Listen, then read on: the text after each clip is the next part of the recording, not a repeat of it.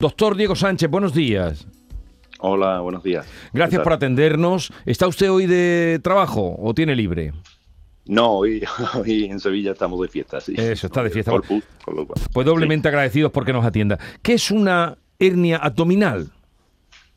Bueno, pues una hernia no es más que una salida de, un tejido fuera del sitio donde debe estar de forma global. En la pared abdominal, eh, los músculos abdominales, toda la, pared, todo lo que ahora llamamos el core, pues es una, barrera para que las vísceras abdominales, todo, todas las vísceras digestivas, además de hígado, bazo, eh, órganos genitales femeninos, por ejemplo, pues no salgan de, de su sitio y queden contenidos donde debe de estar.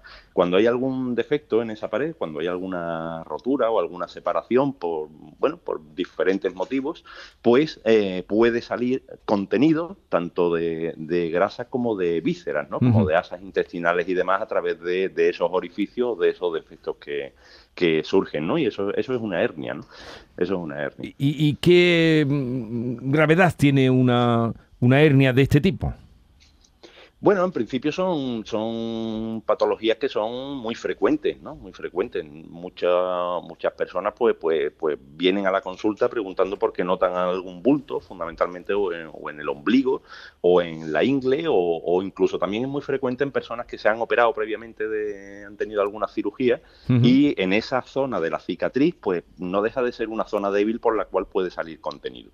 Entonces, eh, bueno, habitualmente suelen ser pequeñas, suelen suelen tratarse de forma conservadora, pero el problema es que eh, ese contenido, si es una intestinal el que sale, eh, se puede quedar ahí atrapado en esa salida. ¿eh? O sea, puede salir, pero después le puede costar trabajo entrar, con lo cual se, puede producir lo que llamamos una estrangulación del asa. Entonces, al final se produce una, necrosis, una cangrena incluso, ¿no? De, lo que es el, el, asa que sale por la, por la hernia, con lo cual ante esos defectos en muchos pacientes, eh, más que por estética, que también se opta por, por, intervenir quirúrgicamente para prevenir, ¿no? Y mucho más cuando ya se ha producido, que entonces sí es una, es una intervención urgente. Claro, doctor, porque una hernia de este tipo no llega de, un, de un momento a otro, ¿no? Eso se produce eh, durante un espacio de tiempo, ¿no? Es decir, que uno se, se puede pensar, me opero, no me opero, no es algo así inmediato, ¿no?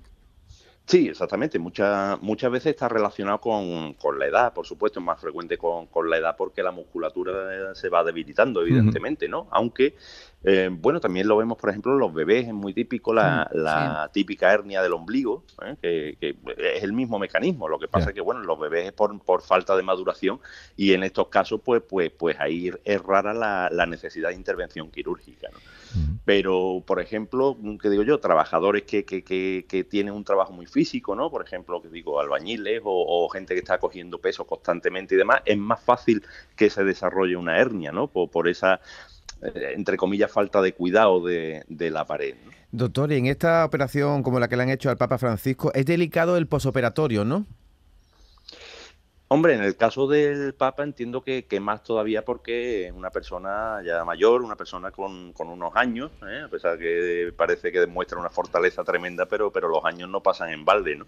Entonces, evidentemente, una intervención de este tipo en una persona joven, sana, sin otra patología y demás, bueno, pues no deja de ser una intervención quirúrgica, pero no, no va más allá de los riesgos propios del quirófano, ¿no? Suele ser algo que suele ir muy bien en personas mayores o en personas que hayan tenido otros otros problemas, otras patologías, otras intervenciones previas bueno, pues puede ser algo un poco más, más delicado, ¿no? Pero bueno, en general no, no, no suelen ser intervenciones que, que, vayan mal en cuanto a riesgo y demás. pues ya está la, explicación para que sepan ustedes qué enfermedad es la que tiene el papá y la que ha sido operado.